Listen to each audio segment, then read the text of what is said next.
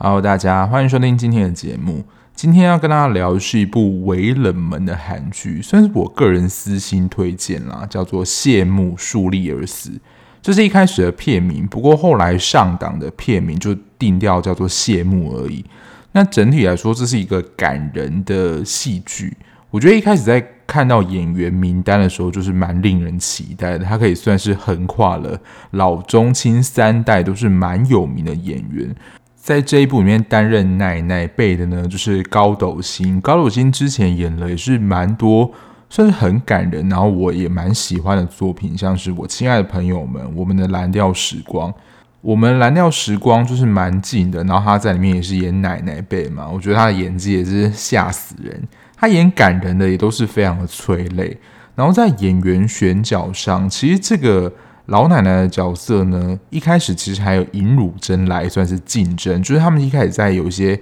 演员在选角的时候，新闻其实尹汝贞是有跟高斗星算是在想说到底是谁要演这个角色，然后最后是由高斗星来接演。那女主角部分最后接档的是河智苑。一开始在说谁要出演女主角的时候，其实是有传说，而孙艺珍是有意来演这个角色，就是这一部戏。不过后来我想应该是结婚怀孕的关系，所以后来就是定档由河智苑来接演，跟他有比较多搭档戏的男配角是由全相佑来饰演。全相佑真的算是比较早期韩剧的师奶杀手，我还特地去查了一下，说他之前最有名的作品就是《天国的阶梯》，当时是跟崔智友一起演的。其实他们都是在结婚之后有稍微的比较淡出荧光幕，然后最近。都有默默的开始在接一些戏了。之前全相佑有出现，但特别出演，我记得是为何是吴秀才还是依法行事，他有稍微出来一下子，可是真的就是特别出演而已。然后崔智友的话，其实他之前包含在《爱的迫降》，然后之前更进一步的就是《流星》，然后尤其是《流星》，他其实还有演出男主角的妈妈，戏份算是蛮多的，所以这些算是。中生代，你可能大概三四十岁的人，就早期有在看韩剧，他们出演的男女主角，在这一部里面也是可以看到他们身影的。然后比较新生代的演员，男主角是由姜河那饰演的。那姜河那的作品，其实我也看了，大概有两部，一部是《卫生》，然后另外一部是《山茶花开时》。这一部一开始的形象，我觉得比较像是《山茶花开时》那样，就是勇士的那个角色，就是有点憨憨笨笨的。这两部我都有做过 podcast，我觉得这两部都是蛮好看的作品。就是如果有兴趣的，可以翻到比较前面的集数。《山茶花开时》好像更久了，我觉得是前年做的作品，跟孔晓振一起演的。然后还有一部电影《海贼鬼怪的旗帜》，这一部我就稍微看一下，比较不合我的胃口。然后跟姜河那搭档的女主角呢，是由郑之苏饰演的。郑之书，如果你最近有看宋慧乔的新剧《黑暗荣耀》，她就是演宋慧乔小时候，就是文同垠的小时候。因为刚看完谢幕，所以对这个人的面孔其实是蛮眼熟的。但是更令我意外的是，她其实之前就是有出演《棒法》的那个女主角，只是她之前是短发造型。我想说，其实棒法我是有点弃剧，可是对于主角的形象，我应该是还有点印象。可是我完全没有认出，原来她就是郑之苏。但因为她在这一部也有点算是定调是女配角，所以这一部还没有算是让她大红大紫。我觉得最近大家比较认识她，应该就是从《黑暗荣耀》的文同垠小时候那个角色。这部剧集谢幕总共有十六集，每一集的长度大概就是一小时整，就是算是比一般的韩剧再短一些些。然后它十六集，每一集的长度都差不多，大概都是一个小时而已。那谢幕这一部的题材，其实我觉得算是特别的。那最主要一开始，它其实有算是两个不同的世代。一开始是以韩战背景，由高斗星饰演的慈金顺跟她的丈夫儿子分离。有点像是我们在看那种战争片，要跟家人分离，然后他们要逃难到另外一个地方，其实就是南北韩之间的战争。这是一开始第一集的剧情啊，就是所有人都想要挤上船，然后如果挤不上船人，他们就会掉下船，然后其实生死是未卜的。那慈金顺呢，就跟她的丈夫还有她的儿子，在这个逃难的过程当中分离了，她自己只身来到了南韩。在这个地方呢，其实他重组了家庭，然后并且创立了一个乐园饭店，然后成为了一个非常成功的企业家。我不确定是不是因为这次的事件才有这种的形式活动。因为就在这次寒战的过程里面，有蛮多的人都跟他们的家属失散了，然后他们就举办一个离散家属的见面会。我不晓得这个见面会是如何凑成，还有召集回来的。因为其实这个寒战发生的过程跟他们这个见面会的时间其实是间隔了二十年，所以当时他们分离的时候，他的儿子其实还非常的小，还是抱在怀中的那种婴儿。那当时这个离散家属见面会已经是距离进这个寒战过了一段很长时间，所以再一次从这个寒战到离散家属见面会的这个中间的过程呢，他见到已经是他的儿子还有孙子了。只是中间的过程你可能都不晓得说他们到底发生什么事，所以他们也约定好说要下一次一定要再见面，不会这一次就是最后一次的见面了。不过，以剧情上来说，这的确是他们的最后一次见面。这个他们最后一次见面的时间呢，已经离就是我们现在要进入的主要剧情有二十年的时间。等于说，他的儿子变得更老了，然后他的孙子也已经长大了。因为原本他的孙子，我觉得应该视觉年龄上可能大概是三四岁、四五岁，然后推进到现在的剧情，我觉得应该就是二十几岁了。然后回到现在的剧情呢，高斗星就是慈金顺，他就被医生宣判说得了重病，可能不久于世。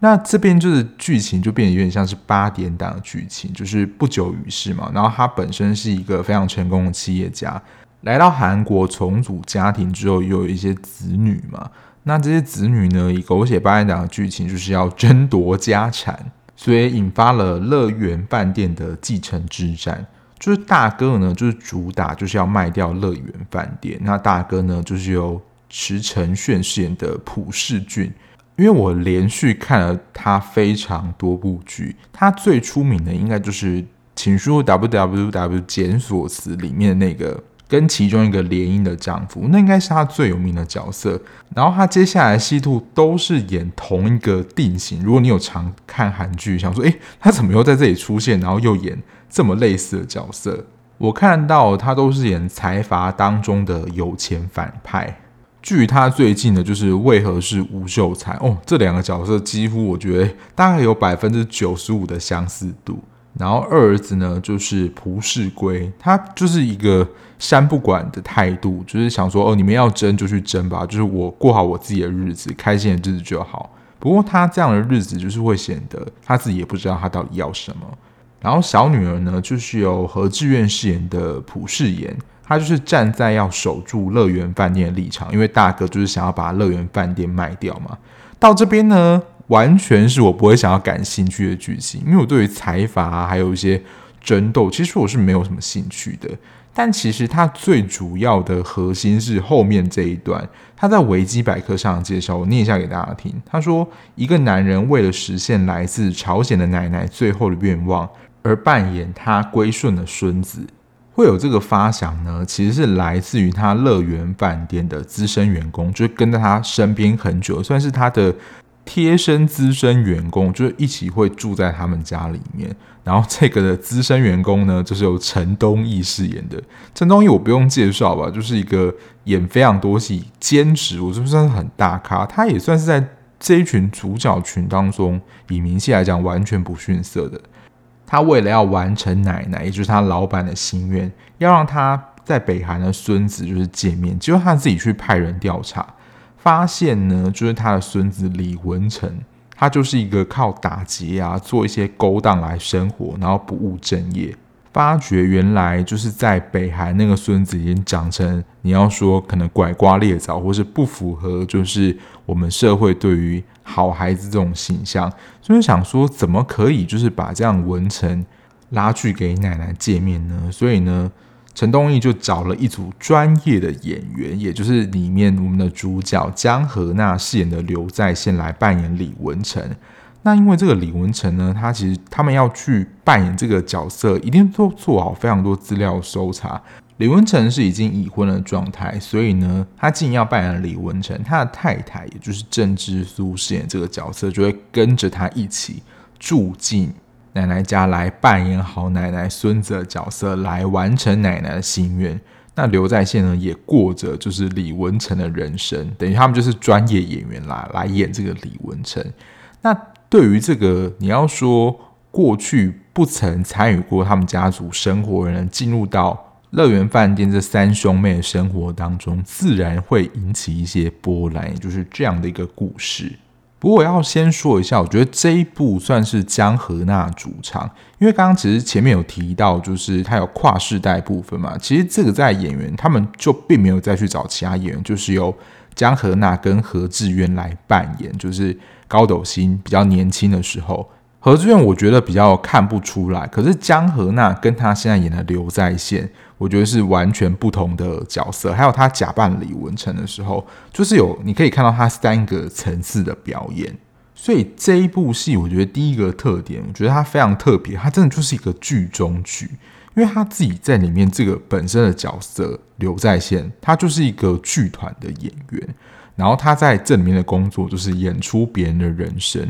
我之前没有特地去查，但是我自己在听的时候，我觉得江河娜在诠释这个角色特别的用心。我不确定就是南北韩他们之间是不是有一些口音上的差异。在看的时候可以看到，就是江河娜在饰演李文成这个角色的时候，他是跟在演刘在线的时候是不一样的口音。因为李文成在设定上的确就是从北韩来的，而且我记得他们有提到，他们其实是有居住在中国，所以在片中呢可以听到郑之苏讲一些有一点就是口音的中文呐、真的可以蛮明显的听出来，就是他在演出刘在先跟李文成那个口音上的差异，讲的应该都还是韩语，就是他还是可以通啦。我会特别提到这一点，因为想到北韩，我就会想到《爱的迫降》。当时在看《爱的迫降》的时候，好像不觉得北韩那边的演员有特别改变他们口音。虽然说韩文我也听不太出来，但是能够蛮明显的，就是在这一部里面听出来，南北韩的口音是不太一样的。而且我觉得这一部前面有一个蛮精彩的地方，就是在介绍他是演员这个角色的时候。因为在一开始前面就是韩战的开场嘛，我本来以为这个还是在他们的回忆当中，结果呢，就是他们舞台剧的表演，就是他就饰演这个北韩军人，然后就是最后有点被敌人抓到，然后他们在做最后的就是挣扎这样。那其实他们是舞台剧的表演，我觉得这个也太精彩了吧！我还没有发现我自己已经成为这个舞台剧的观众了。那他们为什么会答应接演这个李文成的角色呢？最主要也就是陈通义他给了非常高的酬劳，可能是他当舞台剧演员可能好几年的薪水，甚至当舞台剧演员一辈子都赚不到这个钱。我觉得就是一个天文数字啊。讲到这里，我觉得另外一个特色是可以让大家去思考的，也就是这部戏的其中一个主轴，就是到底有没有善意的谎言这回事。就是李文成他的状态不好，就是他自己算是不务正业嘛，但是为了要生活，就是会去做一些不法的勾当。但是这个李文成的状况不好是事实，因为他筹备那么久嘛，他其实也害怕，就是奶奶失望，就是找了一个他期待那么已久的对象，可是他的样子不是你想象中你想要的样子，还是要像这个剧里面的做法。就是有一个好的假象，但是能够完成奶奶老板的心愿，在他最后就是离开人世之前呢，有一个对孙子好的印象。其实这件事情在看的时候，我觉得会一直在脑中出现，到底怎么样对奶奶来说才是好的？这样的想法其实会贯穿整部剧，直到最后，其实到最后都有转折。其实你。这个想法有可能会一直变来变去，一下是 A 比较好，一下你觉得 B 比较好，到最后其实都会有一些转折的，这是它最主要的，我觉得可以去思考的两个特色。那接下来就分享一下我整体看完的感觉。那接下来就是有雷的讨论了，所以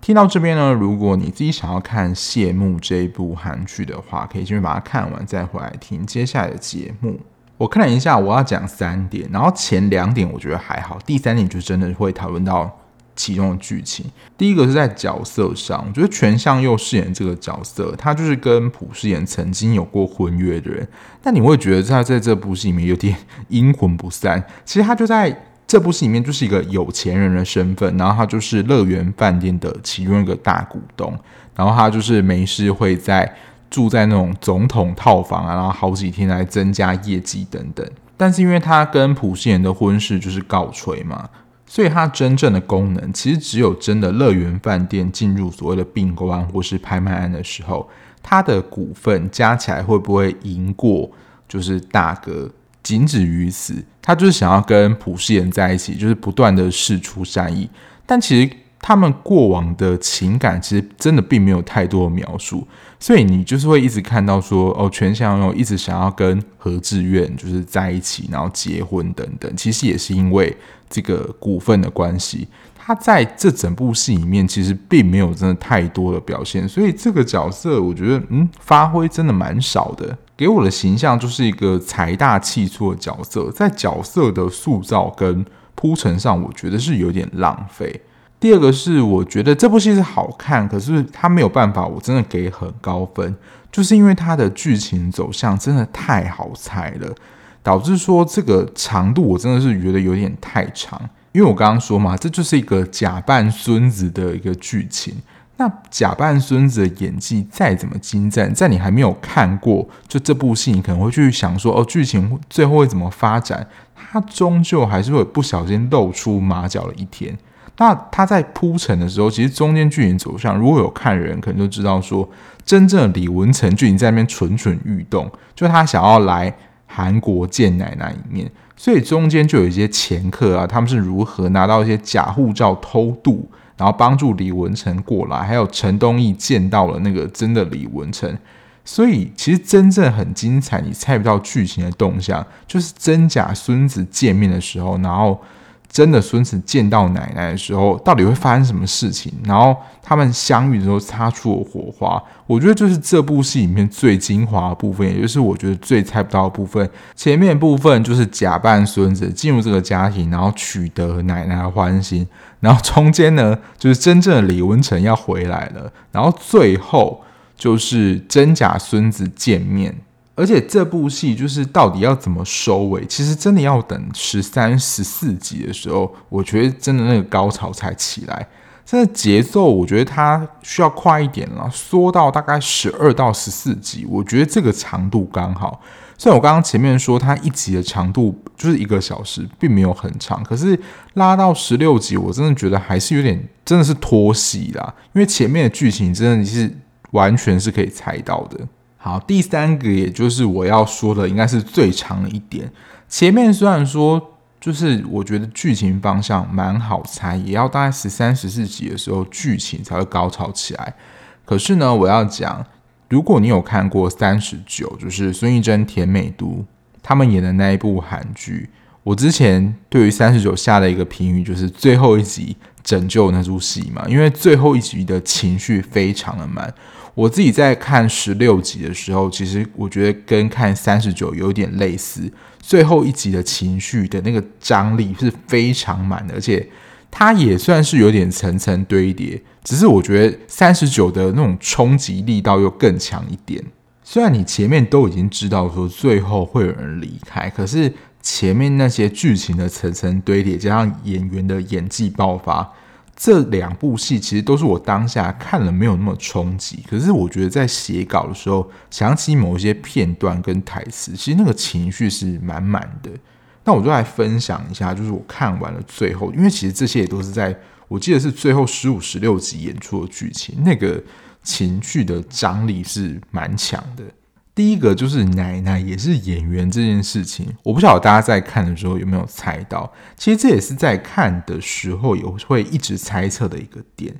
他假装不知道，就是这个李文成是假的，但其实奶奶其实，在某一刻知道，她仍然假装不知道。其实这是不是也是她本身是一个出色的演员？而且她就有点若无其事，是说这是他第一次的演戏。他还问刘在先说，不知道他演得如何？因为其实这个时候。他们家人已经都知道说他是假扮的演员了，只是他们以为说他们就是骗过奶奶，其实奶奶早就已经知道了。所以高斗星又是这种演技的教科书，而且可能年龄渐长，然后他这两部都是演中奶奶然后生病的角色，所以他的语气真的是有那种病弱嗓音，你会觉得说你还好吗的那种感觉。我觉得这个是。在演病弱的时候，真的很强一点。然后我想后面会让在线泪崩的原因，就是他理解到，就是奶奶不戳破他们，就是知道说这是一个善意的谎言，就是真的很贴心啦，没有戳破他们。可是这个时候，就是我觉得就会引起在线想说，他这样子一个善意谎言的一个欺骗作为，真的是好的吗？所以这个也会，就是我刚刚讲的，你会一直在想说。这个看似的好意真的是好的吗？再来是回到这个片名上，我觉得这边也是蛮经典的，就是他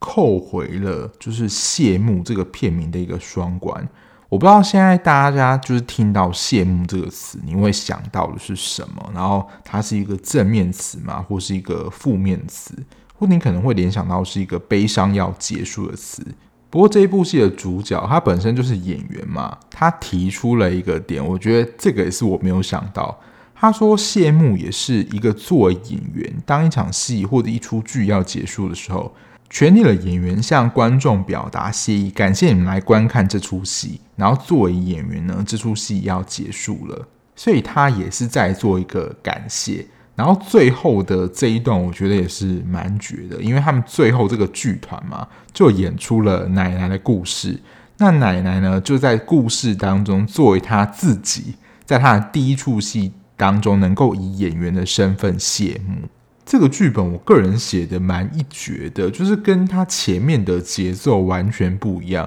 就是最后的节奏真的是蛮紧凑的。然后也在最后，他们就是演出这场戏当中，原本在剧情当中其实没有太多发展的二哥呢，反而在演出这场剧的时候担任了一个要角。其实他们在每一个主要角色上都有一些小背景，我觉得是可以去延伸的，只是他也没有讲太多，因为最主要都还是集中在刘在先饰演这个李文成身上。像是这个二哥的角色，他就是一个不愁吃穿嘛，然后可能就是没事就会跑夜店啊，然后妹就是不定时会换一个。他在生活当中就是就没有什么目标，日子也就是过得浑浑噩噩，但是他也不涉入就是家族继承的纷争，就是有点像是一个局外人，就是活在他自己的世界里面，可是就是没有目标。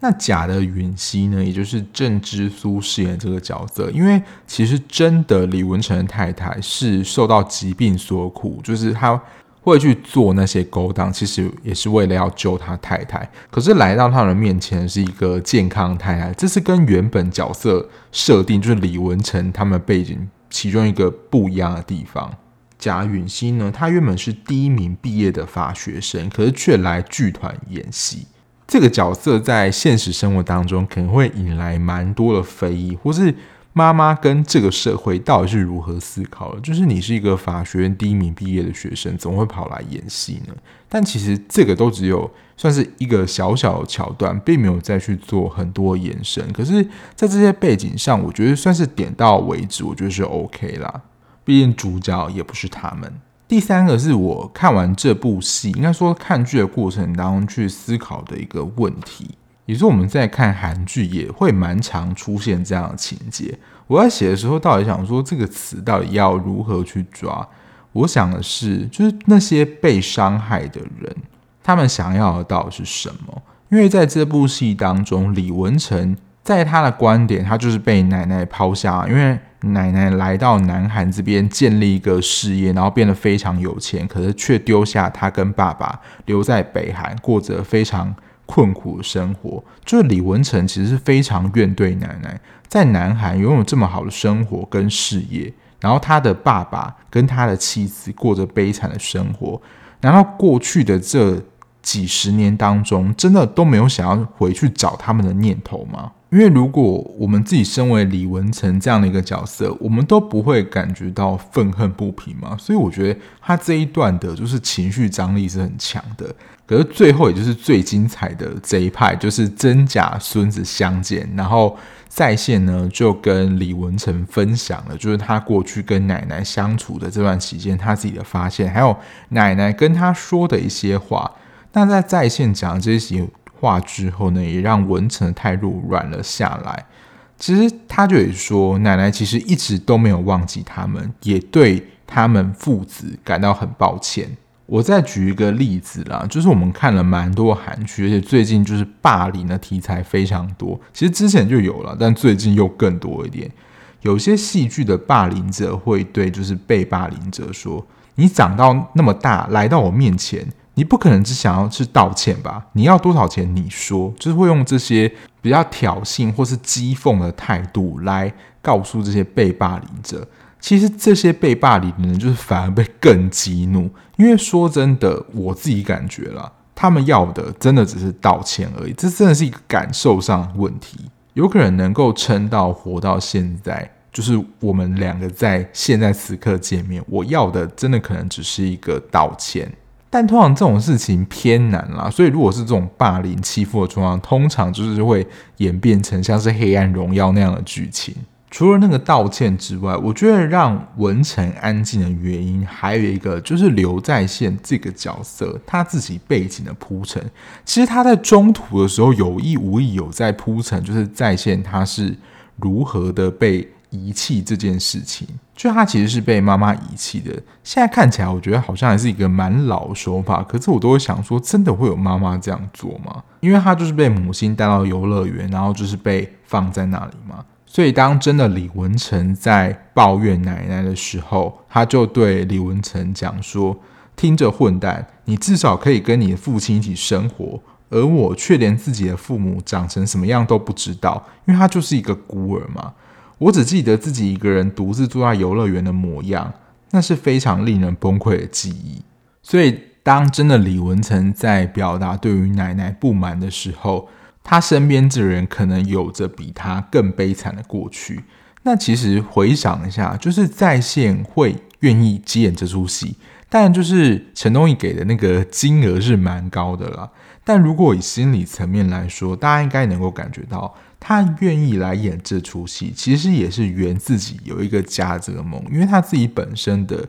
背景设定就是孤儿嘛，所以他也能够借由饰演李文成这个角色来圆他自己有一个家这个梦，能够感觉到家族之间的温暖，还有手足之间的这样的互动，都是过去他没有，然后很想要的经验，也圆他自己想要有家的这样的一个梦。那其实刚刚讲到就是最主要的主角嘛，其实，在这一部里面算是小配角。其实你们在韩剧也可以看到，就是有他们的身影，像是演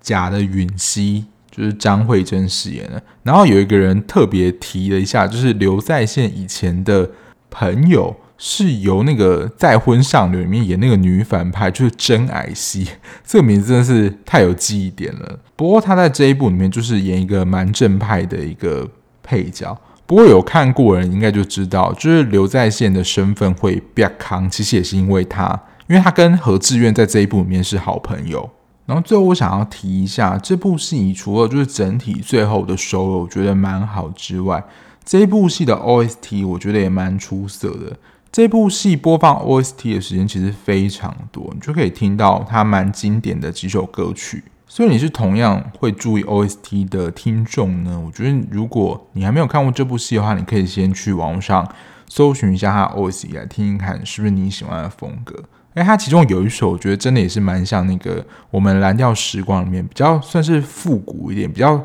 韩国传统那种演歌的风格，可是比较走一个凄美的感觉。整体来说，其实它就是一个主轴非常明确的剧集，它也只有单一主线而已。其他这部戏感情线其实没有这么明显，然后它最后其实有蹦出一些但我觉得我们在看的时候，大概也知道说他们的情感关系是怎么样。可是，在最后整体也都没有说破，或是去讨论这样的篇幅，我觉得没有关系，因为其实最主要的主轴就是奶奶还有跟他孙子之间的关系，这一条我想是大家会比较关心的。不过最后何志远问江河娜说：“你现在到底是李文成还是刘在先？因为他假扮那么长时间。”真的会有点搞不清楚，说到底哪一个才是真正的你？哎，他最后又突然爆出说，就是他喜欢何志远。如果是何志远这个角色的话，我觉得是也蛮令人困惑。就我想说，你现在到底是怎样？但它的缺点就是，我觉得长度是一个硬伤啦。我觉得十六集真的太长了一点，就是前面主轴剧情真的太好猜了。可是如果是我私人情感，因为这一部是爱奇艺独播，我之前在想啦。他的演员卡司这么强大，然后整体的故事也算是蛮新颖有趣的，然后就是买下独播，可能是不是也就是期待，就想说这也会是造成就是讨论轰动的一个剧。因为其实爱奇艺的韩剧是比较少的，在主流平台里面，可是它有一些独有的，就是当时独买的韩剧，其实都是很强的，只是可能要过了两三年才会被，比如 Netflix 或 Friday 买走。像之前我有说过，最知名的就是德鲁纳酒店，还有之前我有聊过的 Black Dog。我在猜啦，可能再过。一两年之后，柔美可能就可以在 Netflix 或是 Friday 看到，因为这几部其实都是非常强，他们当时独买的作品。不过这一部以个人私人情怀来说，我觉得我会买。如果你是喜欢看感人剧情的话，但是为了这部戏单买这个 OTT，我个人如果以不是情怀或私人推荐来说，我就觉得还好，你可以等其他串流。因为我之前其实没有看过何志远演戏，他其实演了蛮多戏剧跟电影的，可是我真的觉得他这部的造型真的很美啊！偷偷的小告白一下，但整体来说，以这样的戏剧，还有这样的题材，还有最后的收尾，我个人还是觉得这部作品是还蛮不错的。不过这部戏可能观众就会觉得不是那么全部都是好评，因为我刚刚的确也有说嘛，就是它的剧情长度，我觉得是一个硬伤。不能算是普遍好评啊，但我个人还是觉得不错的。如果你就是听我这样的介绍，然后也不怕被爆雷，就是你才能够听到现在嘛。如果你觉得不错，然后想看就去找来看吧。那今天的节目就到这边啦，感谢大家收听。那最后还是再拜托大家一下，如果你喜欢这样子聊剧集的 Podcast 节目的话，如果你是用任何平台收听，按下订阅键就能够比较快收到节目上架通知喽。那如果你想要了解我一些即时追剧讯息或跟我聊天的话，在资讯栏的地方有我的 Instagram，就欢迎追踪。那我们就下一节目再见啦，拜拜。